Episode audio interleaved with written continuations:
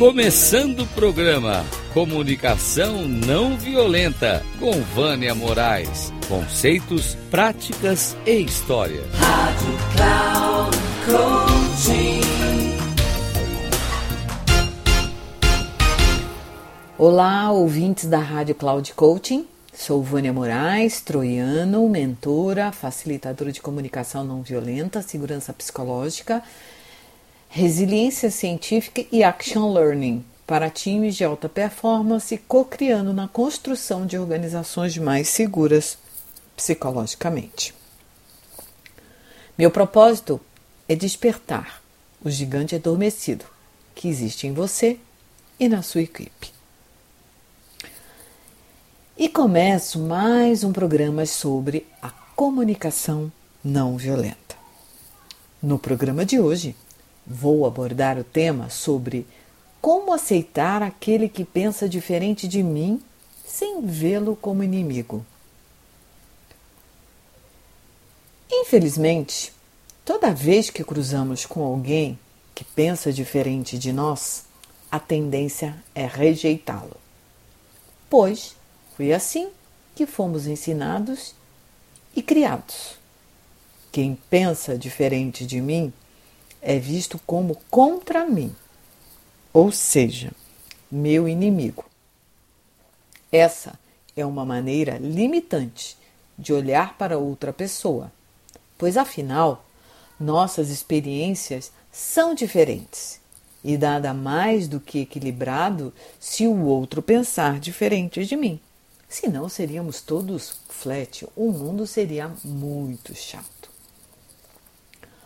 Uma das coisas interessantes que às vezes não se percebe é que quem pensa igual tem a tendência a se manter na zona de conforto e não se arriscar.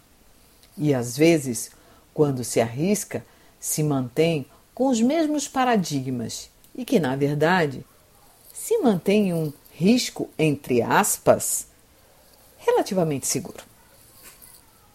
Será que existe risco seguro? Ou só se inventa esse paradigma, paradigma para não se aprofundar mais? Bem, são vários questionamentos que tenho a respeito. Um deles, por exemplo, o medo de mudar em razão do desconhecido. Percebo que a grande maioria de nós vem com a ilusão de que não podemos sofrer, sentir dor e, ao invés de procurar entender para que determinada situação está nos acontecendo, ficamos querendo sair da dor a qualquer custo. Aí você se depara com alguém que lhe pergunta: qual o benefício que essa dor pode ter no seu futuro? Bem, isso é o suficiente para você ficar com raiva, por acreditar que ela não te entende, ela não pensa igual a você, que não vê que você está sofrendo. Ok, que existe uma necessidade que não está sendo atendida, tudo bem. Mas o que pode estar acontecendo que requer uma mudança sua interna? Como seria se abrir para olhar a situação sobre outra perspectiva. O pensamento diverso tem relação com aceitar o outro como ele é e não como eu gostaria que ele fosse. Dentro das organizações, o pensamento diverso está diretamente ligado com a empatia, que não é concordar com o outro, mas sim compreender o que o outro está pensando ou passando mas antes eu preciso entender a mim mesmo da seguinte maneira: o que está acontecendo comigo? O que, que eu estou pensando? Como me sinto? O que, que é importante? Ou seja, qual a minha necessidade barra valor eu preciso atender. Aí, a partir deste momento, é possível abrir um espaço para entender o que se passa com o outro, o que ele pode estar sentindo e qual a sua necessidade. E o quanto que é difícil dentro das organizações nós termos esse lugar de empatia. Bom, Na verdade, eu acho que não é só dentro das organizações, eu acho que como na vida da, da gente como um todo. Quantos conflitos poderemos resolver quando temos essa clareza? Isso não significa que os conflitos deixarão de existir, mas sim que poderemos aprender a lidar com eles com menos carga de sentimentos negativos. Na CNV, por exemplo, trabalhamos o pensamento diverso por meio de um exercício interessante. Quando trazemos a situação para o meio da sala e a olhamos com clareza, sem medo, pois a intenção é apresentar uma nova perspectiva. Primeiro você precisa trazer à tona todos os pensamentos a respeito daquela pessoa, daquela situação, sem filtros, sem nenhum tipo de. É, é, é, se, é, como é que eu posso dizer assim, sem nenhum tipo de delicadezas, não me toque. É aquele momento que é seu, apenas para você desabafar e limpar toda a sombra que está aí na sua frente. Depois, você procura o que, que está acontecendo com você. Sobre o que aquela pessoa está falando, aquilo que está na sua cabeça, descobrir qual é a frase que mais te incomoda e que você pode estar procurando se convencer ou acreditar que isso é uma realidade, que realmente isso é uma verdade, mas que na maioria das vezes ela só está mesmo na sua cabeça, só que você a torna maior e real do que realmente ela é. Esse momento do exercício precisa ser feito até você limpar completamente os pensamentos e sentimentos distorcidos. E se você for passar para a próxima parte e ainda continuar com esses pensamentos, volte para essa anterior até você poder ter bastante clareza.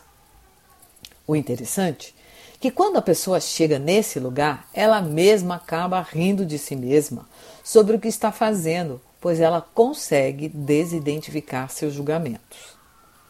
Em seguida, será importante identificar qual a necessidade não estava sendo atendida nesta situação e depois perceber em que situação você tem essa necessidade atendida. E aí, presta atenção como é que ela se espalha no seu corpo? Dessa forma, e nesse momento, você estará mais aberto para poder começar um processo de empatia com o outro. Entender o que o outro pensa, por mais que você não concorde, mas o importante é qual a conexão que eu posso ter com essa pessoa.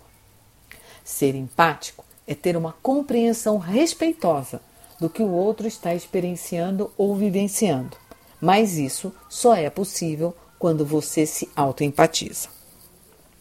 Aprender a ter a clareza de dentro de si mesmo, que cada um de nós vê e age na vida utilizando filtros, será fundamental para lidar com as situações, porque cada um de nós foi ensinado de maneira diversa e as crenças que criamos são baseadas nestes ensinamentos e experiências, que muitas vezes, por termos situações difíceis, criamos mecanismos de defesa e de sobrevivência para lidar com situações semelhantes.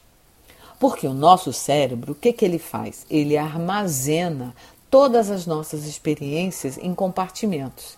E quando alguma situação acontece, ele corre lá nessa nossa memória de longo prazo para buscar entender como é que nós saímos de uma situação semelhante em outra ocasião.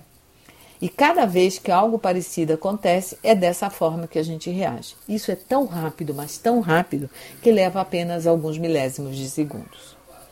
Aceitar o pensamento diverso é um desafio para cada um de nós, porque nosso cérebro não quer ter trabalho e fica muito mais fácil quando eu estou com alguém que age e pensa de maneira semelhante a mim.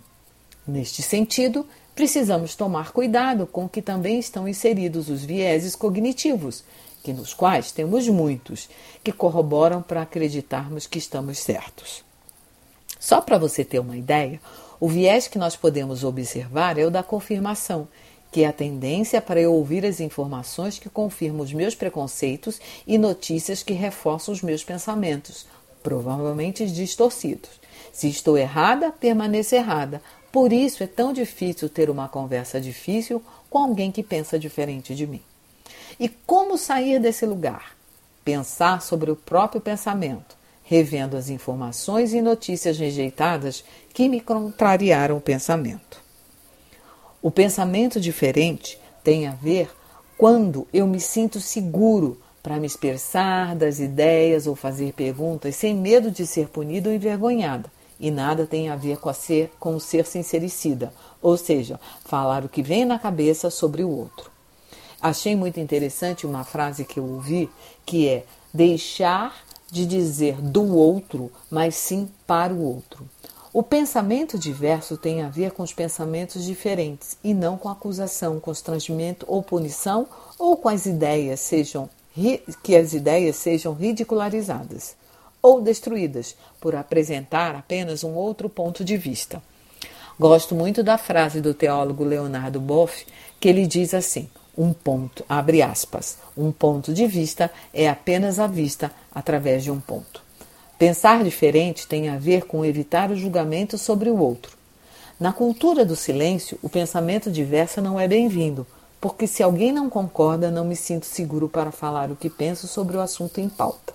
E no mundo corporativo e na vida, precisamos rever os conceitos, como já disse anteriormente, e paradigmas do que é poder pensar diferente e, assim, evitar muitos erros, saber lidar com os conflitos, diminuir os retrabalhos e prejuízos financeiros e de imagem que vemos todos os dias. A comunicação não violenta pode ser um grande divisor de águas e apoiador para nos, ensinar como lidamos com as situações e falas adversas todos os dias. E aí, para você, como chega essa minha reflexão? Um grande abraço, Vânia Moraes Troiano.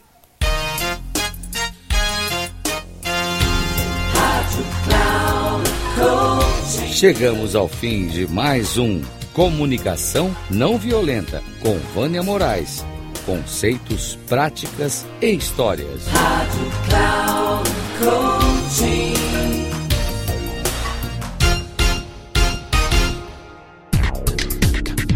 Se ligue.